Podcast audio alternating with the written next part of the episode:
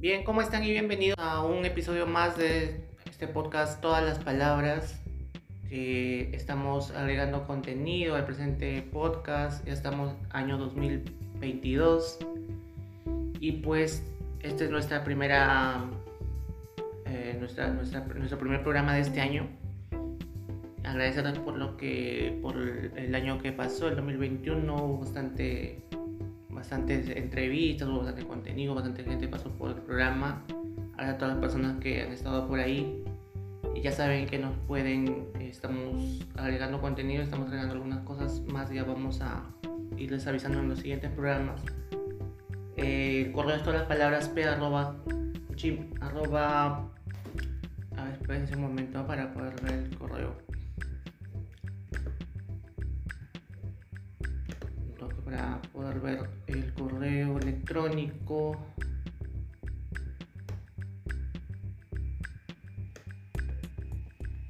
A ver, a ver, a ver, vamos a ver el correo electrónico.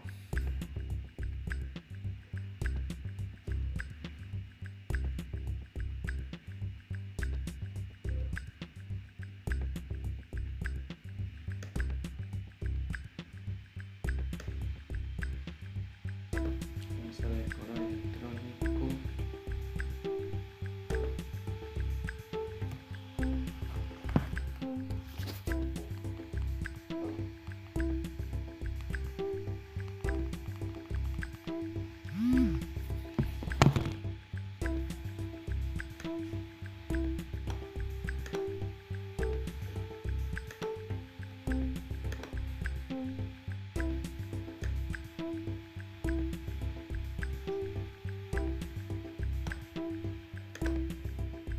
Sí, el correo electrónico es todas las palabras arroba gmail.com. Ahí estamos este, recibiendo alguna sugerencia.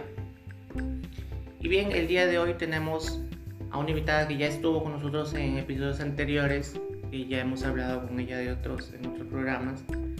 Y pues ha, tenido bien el día de hoy también un, un pequeño espacio, un momento para poder conversar de un tema muy importante, que es un tema que yo también he querido tratar hace bastante tiempo, un tema que es complicado, pero que siempre es como que está siempre a la...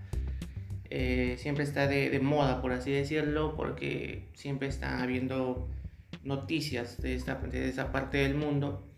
Y este es el, el enfrentamiento entre Israel y Palestina, que data ya de mucho tiempo atrás, muchísimo tiempo atrás, y pues continúa, es como que un tema que no se, no se va así nada más, que siempre se encuentra permanente y que siempre es un tema del que se pueda del que se pueda debatir, se puede hablar y que siempre también es bueno aprender y también conocer. Estamos con Tania Rodríguez desde Colombia. Tania, ¿cómo estás? Buenas noches. Hola, buenas noches. No, pues encantada de estar de nuevo contigo y con todos tus eh, oyentes.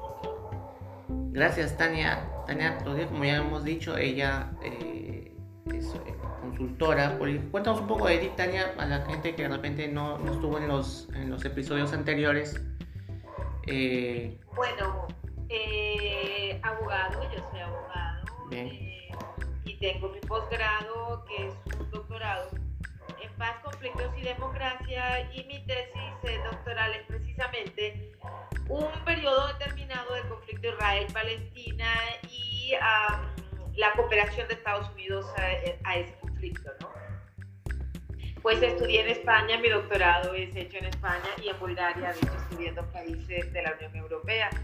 Y, pues nada, encantada de estar aquí y presta a todas las preguntas que tengas para hacer. Gracias, Tania. Sí, estamos ahí conectados, estás desde, desde Colombia, desde el país hermano, y pues felices de empezar contigo este año, pues y esperemos que sean eh, muchas entrevistas más durante, durante este año también. Claro que sí. Bien, Tania, ¿cómo comenzamos este tema tan complejo? Eh, bueno, es un tema que despierta mucha eh, controversia, mucho debate, porque la gente siempre toma partido, pero la gente hoy en día, hoy, hoy en día, se informa a través de, eh, de redes sociales o si no de personas que son proclives sobre todo y que hacen mucho escándalo cuando son proclives a la cuestión palestina, ¿no? Y son, eh, eh, mm, partidarios eh, de ir contra Israel. O de hecho, sencillamente son antisemitas, odian a Israel. Y, y, no se han dado cuenta que son antisemitas, ¿no? Porque el odio a Israel y a los judíos es antisemitismo. Pero me gustaría empezar por una parte que es, eh, la gente la toma y es la más elemental, ¿sí? Y es eh, cuando te dicen, ¿quién llegó allí primero? ¿Quién estaba ya ahí? ¿no? Entonces, eh, hablemos un poquito, muy puntualmente, sobre la época preestatal, es decir, antes que existiera el Estado de Israel. Sí, entonces hablamos de, de, nuestra época contemporánea, ¿no? No nos vamos a ir hasta la Biblia porque ya eso serían estudios bíblicos y aunque los hice es otra cosa. Entonces, eh, siempre que la gente te dice, pero allí estaban los palestinos primero, no estaban los israelíes, a ver, hay que recordar que eh, en la etapa preestatal, eh, Israel se funda en el año 1948. Antes del 48, por ejemplo, existía allí en lo que era el protectorado británico, no olvidemos eso. Ese territorio que hoy es Israel y los territorios palestinos se denominaban protectorado británico desde la Primera Guerra Mundial, ¿sí? Recordemos que en la Primera Guerra Mundial Francia y el Reino Unido se reparten África, ¿no?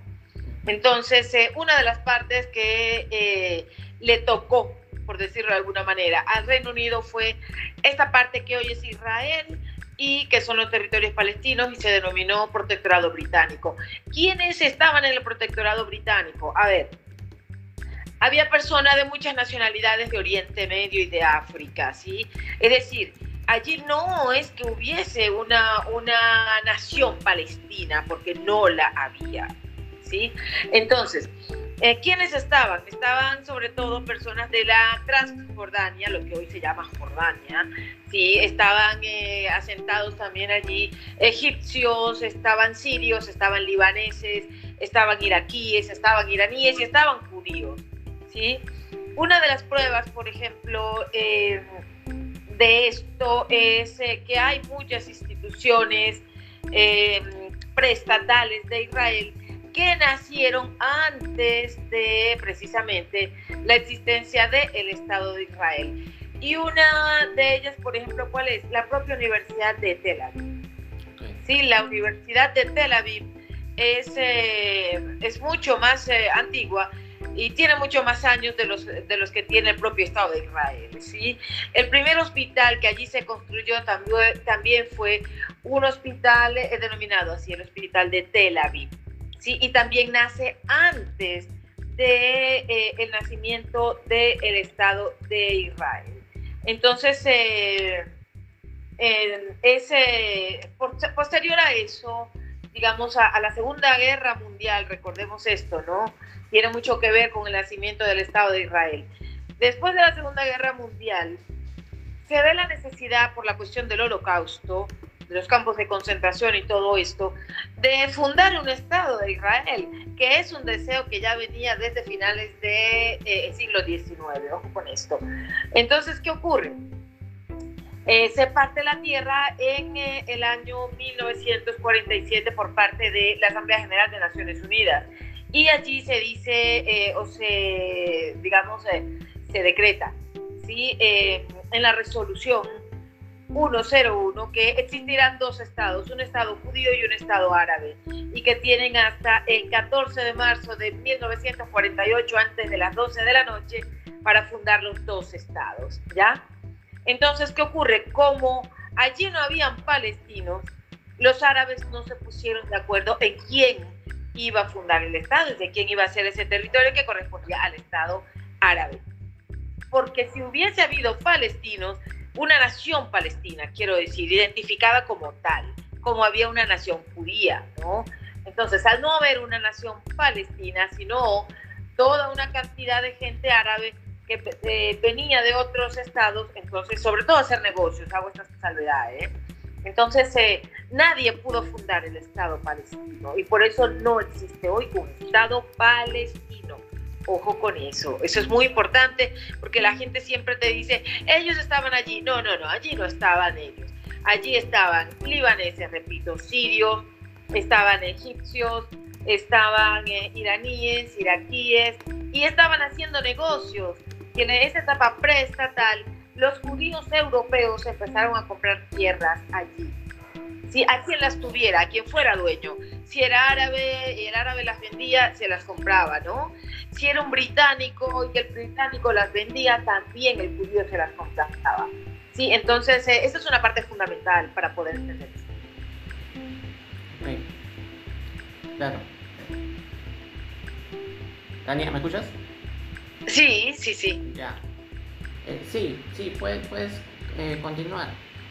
Bueno, entonces, eh, a ver, ¿qué más decir? Por supuesto, ese, ese 14 de, de marzo de 1948, después de que David Ben Gurion, un judío que fue el primer primer ministro del Estado de Israel, porque él funda el Estado de Israel, ¿no?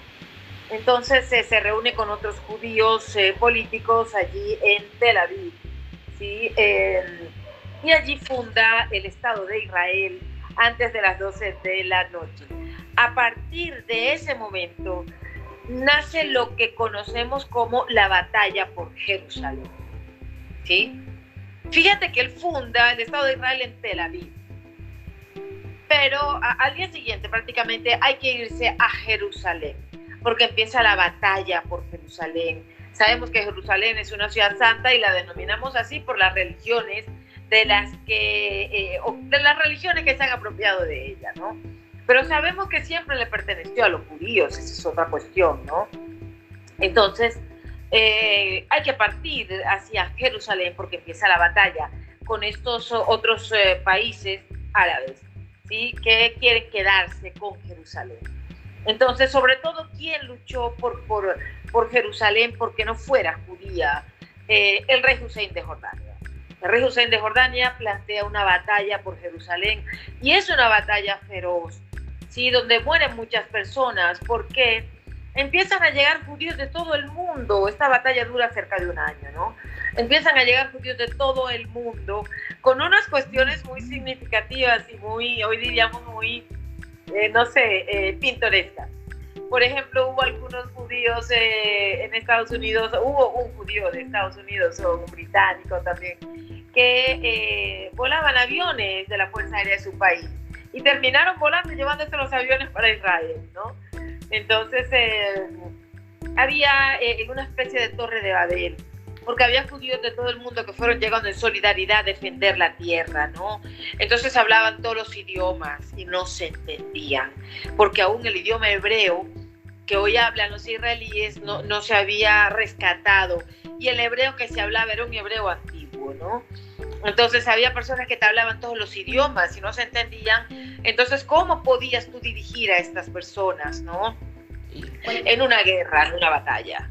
Entonces murieron muchas personas a causa de esto. claro, ¿cuál fue el, trasfondo de esta guerra por Jerusalén? ¿Cuál era el trasfondo político, económico, religioso? Pues, eh, el, trasfondo es religioso, por supuesto, simbólico, ¿no? Todo lo que significa Jerusalén. Eh, en esto quiero decir algo, ¿no? Eh, un paréntesis aquí. Yo que tuve la oportunidad de estar en Jerusalén en el año 2017, eh, debo decir que si Jerusalén no estuviera en manos del Estado de Israel hoy en día, yo no hubiera podido entrar. Es decir, si tú vas ahora, no pasa nada, entras normal a Jerusalén como cualquier eh, persona, entrar cualquier eh, israelí a Jerusalén, no hay problema. De hecho, de hecho entrar a la ciudad antigua es, es gratuito, no tienes que pagar nada por ver esa maravilla. Eh, pero si Jerusalén estuviera en manos de Jordania sería un poco más difícil. O si existiera un Estado palestino, también sería mucho más difícil. Porque eh, es como, te pongo de ejemplo, entrar a las mezquitas a las mezquitas más antiguas que están dentro de la ciudad antigua de Jerusalén, como la mezquita de Omar.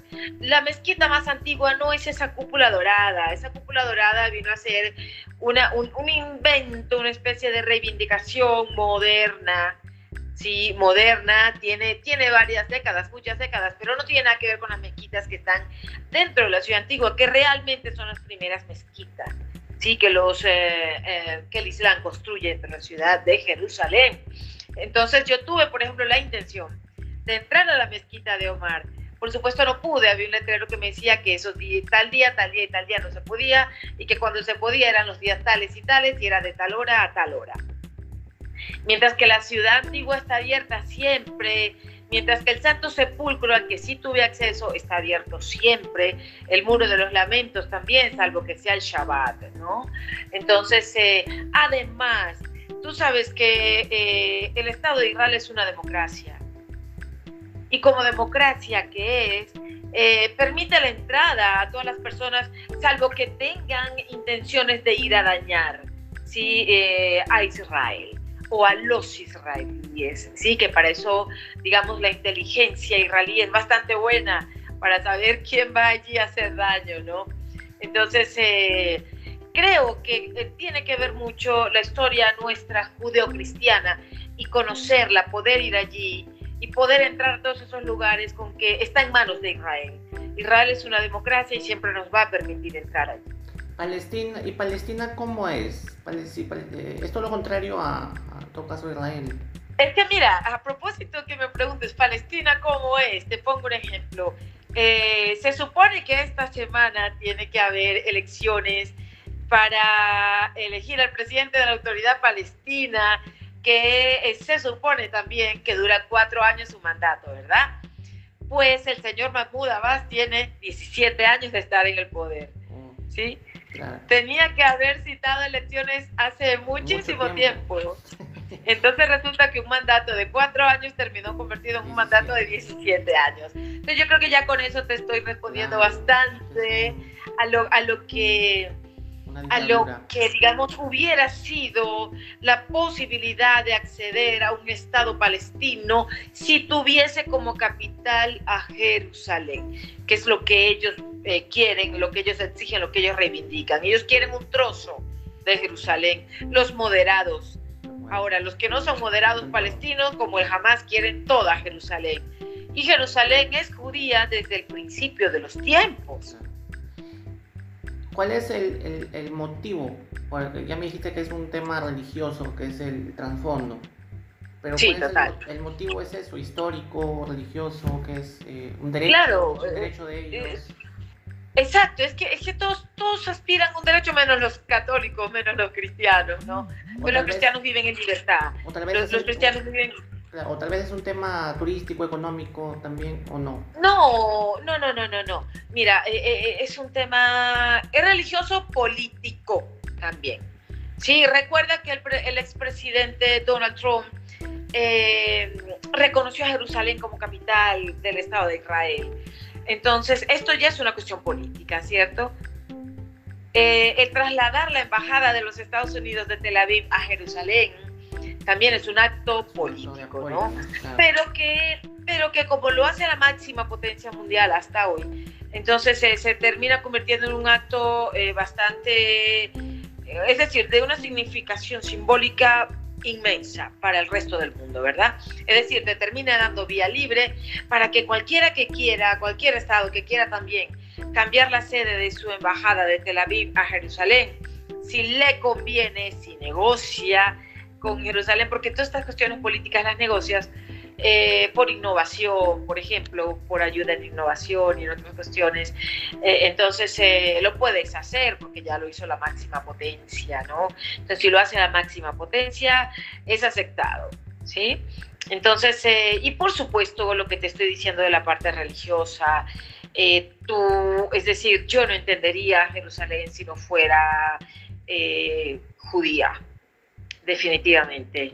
Eh, hombre, si ya nos vamos a ese punto, tendríamos que ir muy atrás, pero, pero tendremos que recordar, sin embargo, algo que a veces se les olvida a los cristianos y a los católicos, y tiene que ver con el tema de Jesús. Jesús fue un niño judío, María fue una mujer judía y José fue un hombre judío. Eran una familia judía y el catolicismo casi nunca se acuerda de ello, y el cristianismo casi nunca se acuerda de ello. Y fíjate que el Santo Sepulcro está allí, en Jerusalén, no está en otro lugar, está allí.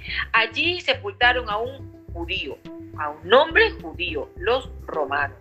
Entonces, es una cuestión absolutamente religiosa, con un simbolismo brutal. Creo que ningún otro lugar del mundo tiene tanto simbolismo como la ciudad de Jerusalén.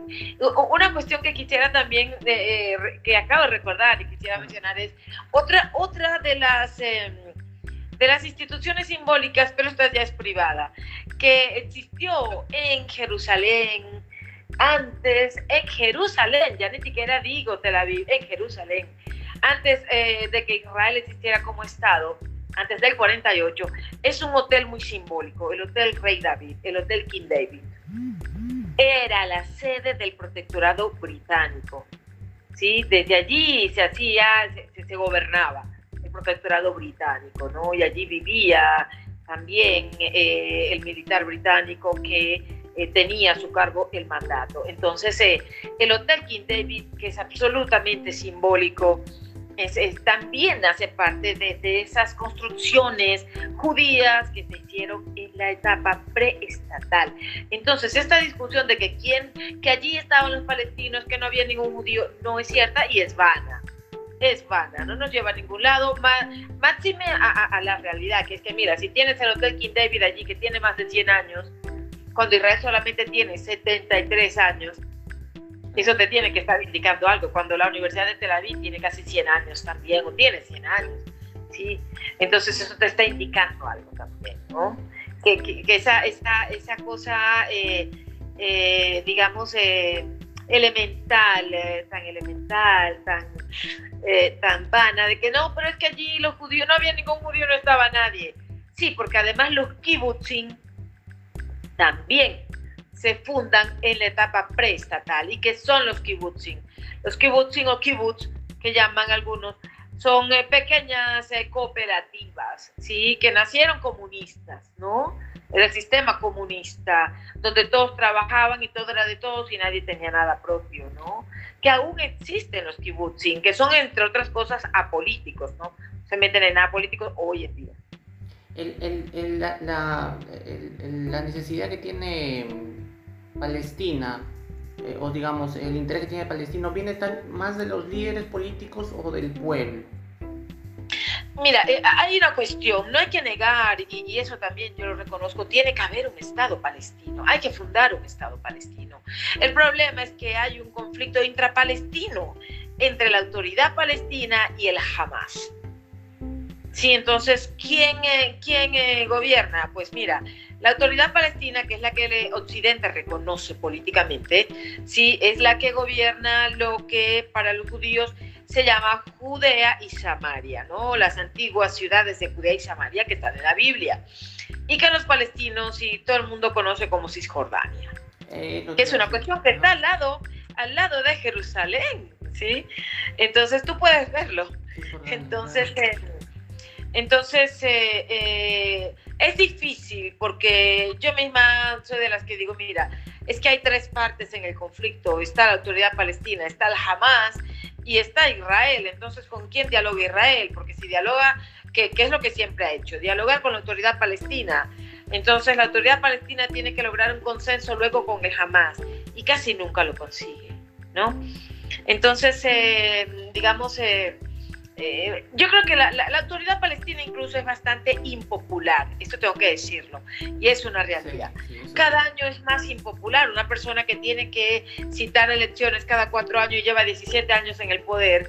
Y tengo que decir otra realidad, y es que los ciudadanos palestinos de Judea y Samaria están hartos de la autoridad palestina, de la corrupción de la autoridad palestina. Es corrupta entonces, no hay que pensar de manera global de que todos los palestinos están felices y están contra Israel, porque tampoco es cierto. Tampoco es cierto. Están, lo que sí es seguro es que están hartos de la autoridad palestina porque es corrupta. Y por supuesto, los otros palestinos que están en Gaza, pues son rehenes y son presos del Hamas también. ¿Sí? Tú no puedes allí disentir de jamás, por más que estés en desacuerdo con que te quiten tu hijo y lo pongan, eh, lo vistan todo de dinamita para que explote, muera matando a un judío o a un israelí. Entonces, eh, no todo el mundo está de acuerdo, pero no pueden expresar lo contrario. Claro, y que es cierto eh, también en esto que uno siempre escucha respecto de, de la gente, que, los, eh, Israel saca gente que no es de, su lugar y para que regresen a su, a su país. Eh. ¿Te refieres a los palestinos o a...? Palestinos, claro. No, mira, de hecho Israel hace un par de días acaba de ampliar el cupo de empleados palestinos eh, en Israel, de palestinos que puedan pasar desde Judea y Samaria o Cisjordania a, a, trabajar a Tel Aviv, a Jerusalén y a otras ciudades, a Haifa, a otras ciudades de, Israel. Acaba de ampliar el, Y además tengo que decir algo, mira, que es importante y la gente no lo sabe, no lo conoce, porque bueno, todo el mundo tiene por qué estudiar este tema. Y tiene que ver con lo que sucede, por ejemplo, políticamente allí hablando.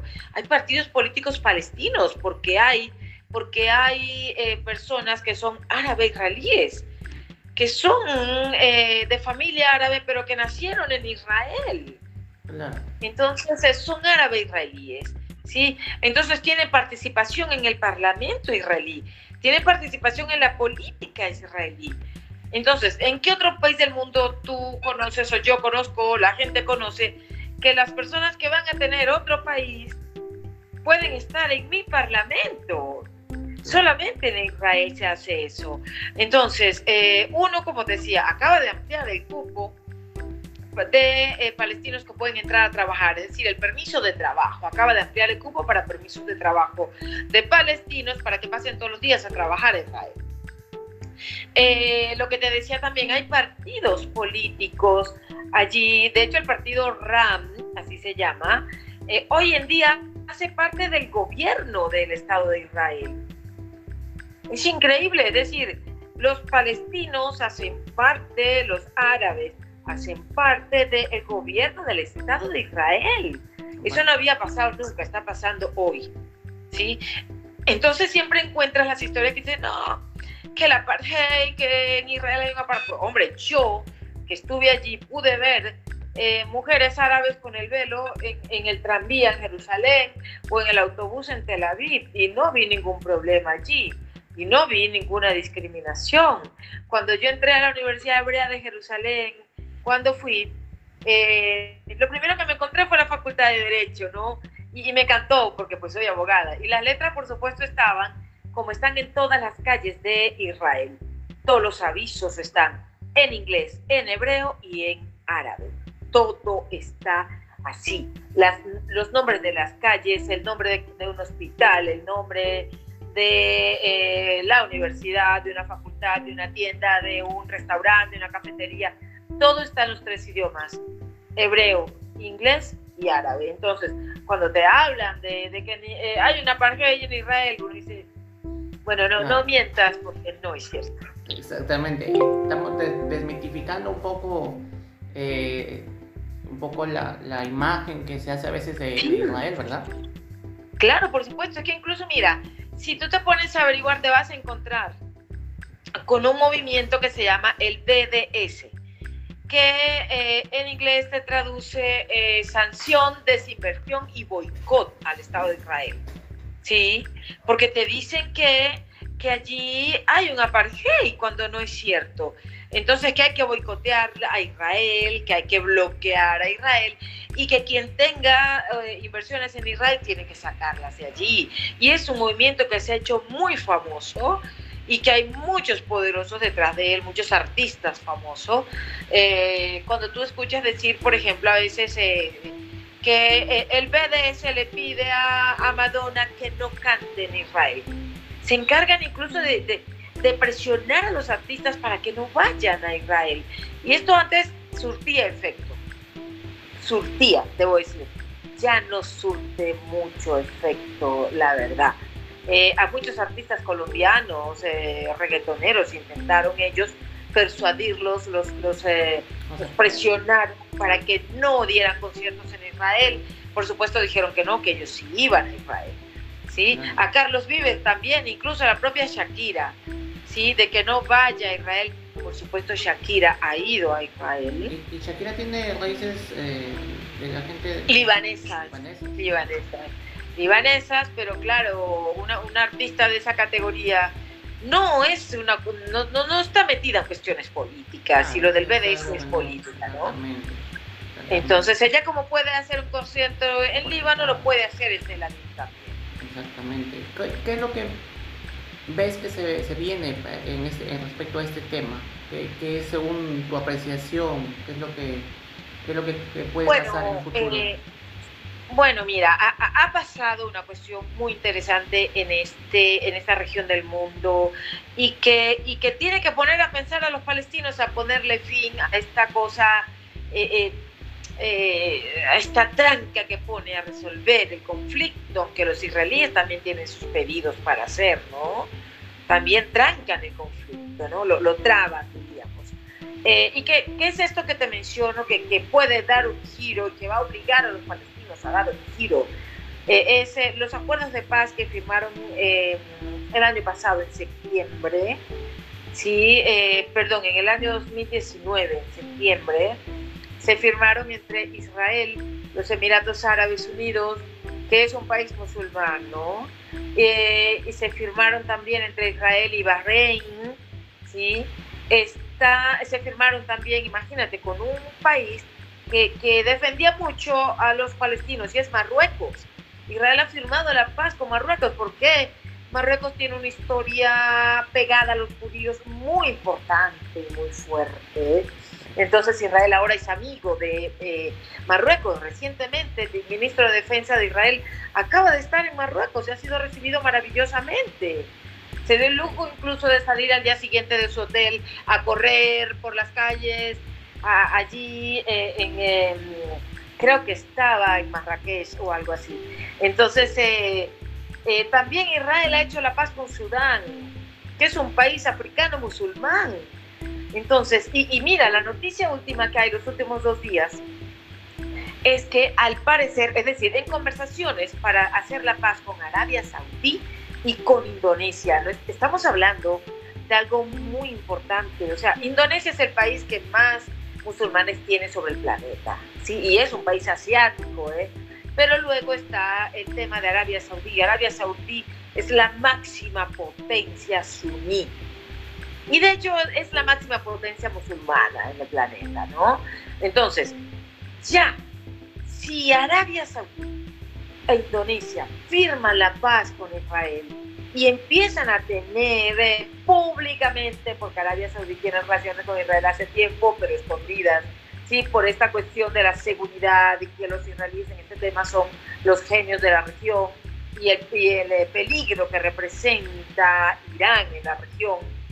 Entonces eh, es obligado a los saudíes a tener esas relaciones subterráneas con Israel, pero parece ser que se está trabajando y que puede que estemos próximos a ver al príncipe saudí en Tel Aviv o en Jerusalén o al primer ministro de Israel en Riyadh, en Arabia Saudí. Yo creo que, eh, es decir, las conversaciones sí están, pero tal vez este año, a final de año o antes de final de año, tal vez en otro año, estemos viendo, como te digo, al príncipe saudí o en eh, Jerusalén, porque es la sede del gobierno de Israel, o estemos viendo al primer ministro de Israel en. ¿sí? Y eso lo que hace es que les baja el tono a los palestinos. Entonces, ¿quién apoya a los palestinos hoy? ¿Quién los respalda? No voy a decir que los países que han firmado la paz con Israel no los respalden, pero bajaron el tono contra Israel. Y eso no le conviene a los palestinos. Es decir, los palestinos vienen perdiendo fuelle, perdiendo fuelle. Y realmente los únicos que están apoyando a los palestinos son los países europeos.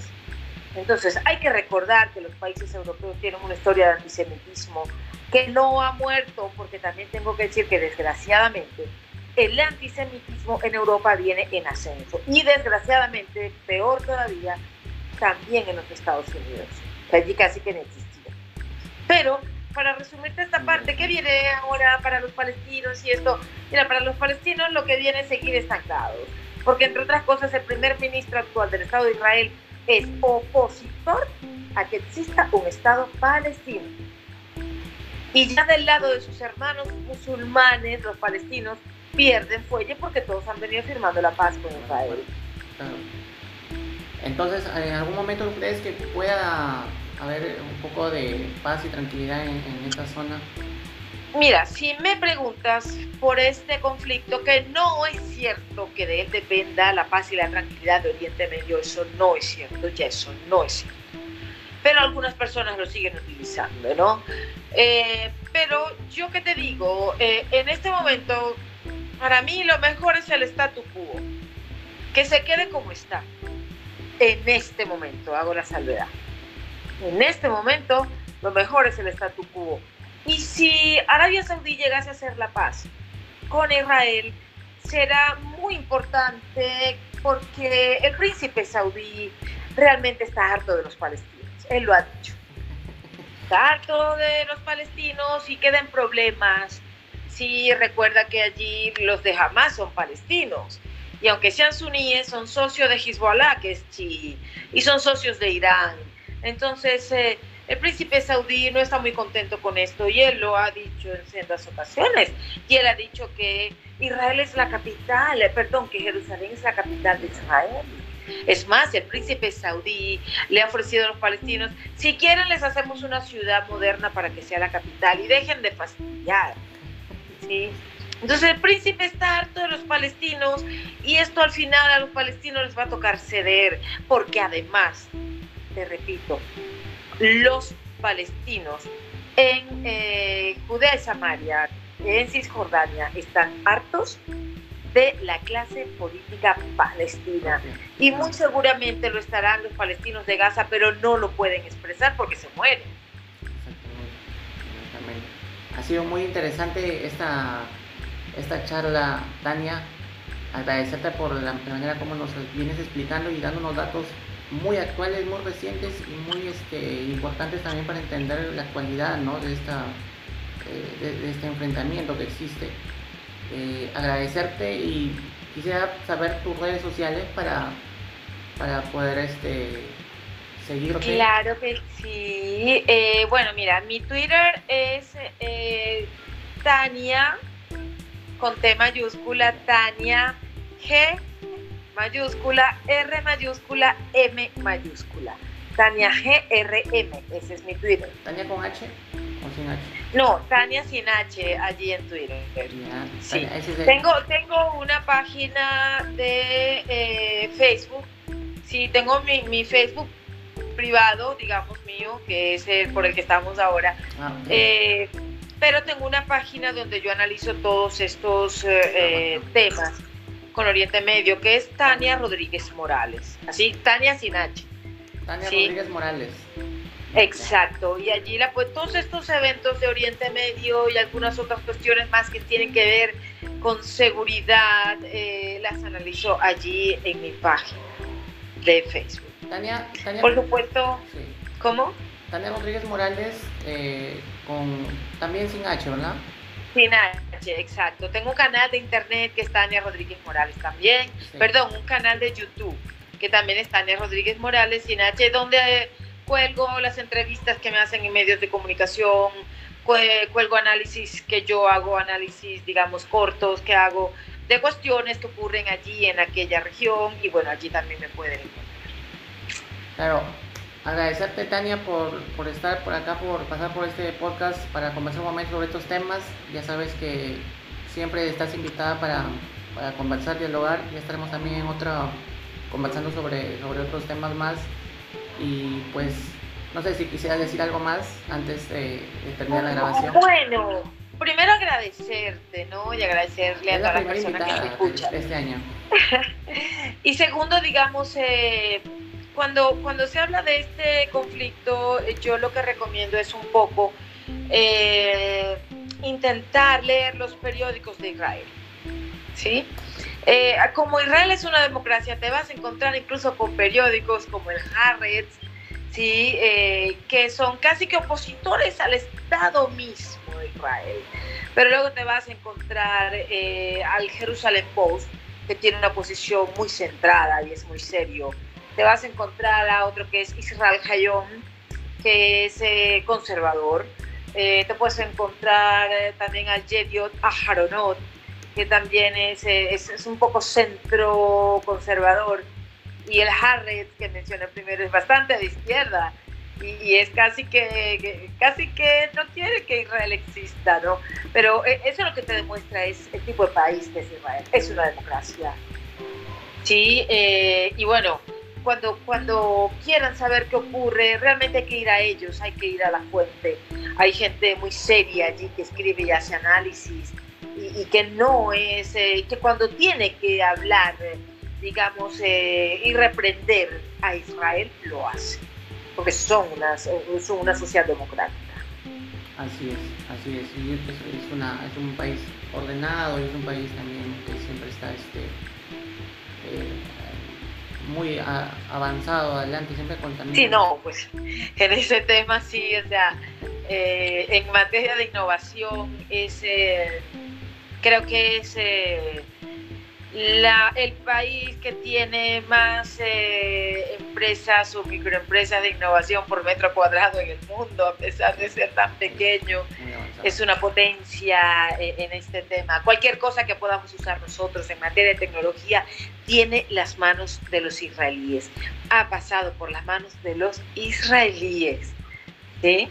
Entonces, eh, porque son, son genios tienen, tienen un país que es una empresa o tienen un país que está dividido en muchas empresas más bien o integrado por muchas empresas. Tienen un ejército que es una empresa. Así de sencillo. El, ejército de Israel es, es, la empresa más grande de innovación que tiene Israel. Así es, es un país muy... ojalá se, dé la oportunidad de poder conocer ese país que también están abiertos, ¿no? Las puertas a las personas para que puedan... Eh, además quiero decirles algo. Eh, los eh, latinoamericanos eh, tenemos la facilidad de entrar a Israel más rápido que un europeo, porque Israel no nos concibe como antisemitas a nuestros países y a nuestras sociedades, porque realmente no lo somos.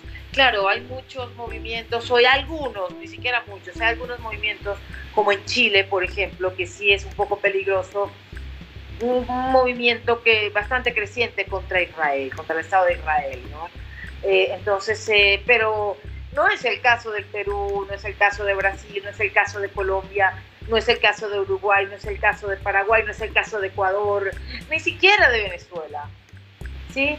Entonces, por supuesto, menos de Argentina, que tiene tantos judíos allí, ¿no? Desde hace más de 100 años. Entonces, eh, este tipo de movimiento solamente se está viendo en Chile, desgraciadamente. Entonces, eh, a quienes me estén escuchando, pues eh, les invito también a visitar Israel. Bueno, yo por lo pronto creo que este año vuelvo, ¿no? Así Quiero ir a pasar la Navidad en Israel. Qué afortunada que eres. Yo quiero este año regresar, quiero ir a pasar la Navidad en la iglesia de la Natividad, donde nació Jesús. Si ya estuve en el sepulcro donde lo pusieron después de la crucifixión, ahora quiero ir a eh, el, lugar donde nació. Israel nos deja entrar, a, los colombianos no nos piden visa, supongo que a los peruanos tampoco. No creo que le pidan visa a nadie por aquí en la región. La verdad no tengo la información de que la pidan, no creo que lo hagan y como les digo, entramos mucho más rápido que cualquier europeo porque no tenemos problemas de antisemitismo, no odiamos a Israel. Sí, entonces podemos entrar más rápido. Bueno, entonces habrá que conocer este hermoso país, ¿no? De, en algún momento, pues, eh, tan, tan histórico, ¿no? Y tan... Sí, mucha historia. Cristianos, Cristianos, musulmanes, judíos, eh, drusos. Tiene una carga histórica que casi que no puedes con ella cuando caminas por las calles de allí. Espectacular, ¿no? Debe ser eh, maravilloso. Sí, es maravilloso. Habrá que estar por allá. Bueno, Tania, gracias por estar el día de hoy agradecerte y ya será hasta una próxima oportunidad. Claro que sí. Listo. Con mucho gusto, siempre estoy dispuesta. Muchas gracias. Ella fue Tania Rodríguez desde Bogotá, Colombia, que estuvimos el día de hoy conversando sobre este conflicto entre Israel y Palestina y bueno, ya saben, el correo electrónico, todas las palabras p arroba y también, también hemos colgado eh, un playlist con algunas canciones, música eh, para, bueno, para un poco también. Pueden encontrarlo con TLP 2022 en Spotify y ya ahí estamos, este, vamos a subir otros tipos de contenidos también. Eso sí fue todo por el episodio de hoy. Muchas gracias. Hasta el próximo episodio. Gracias.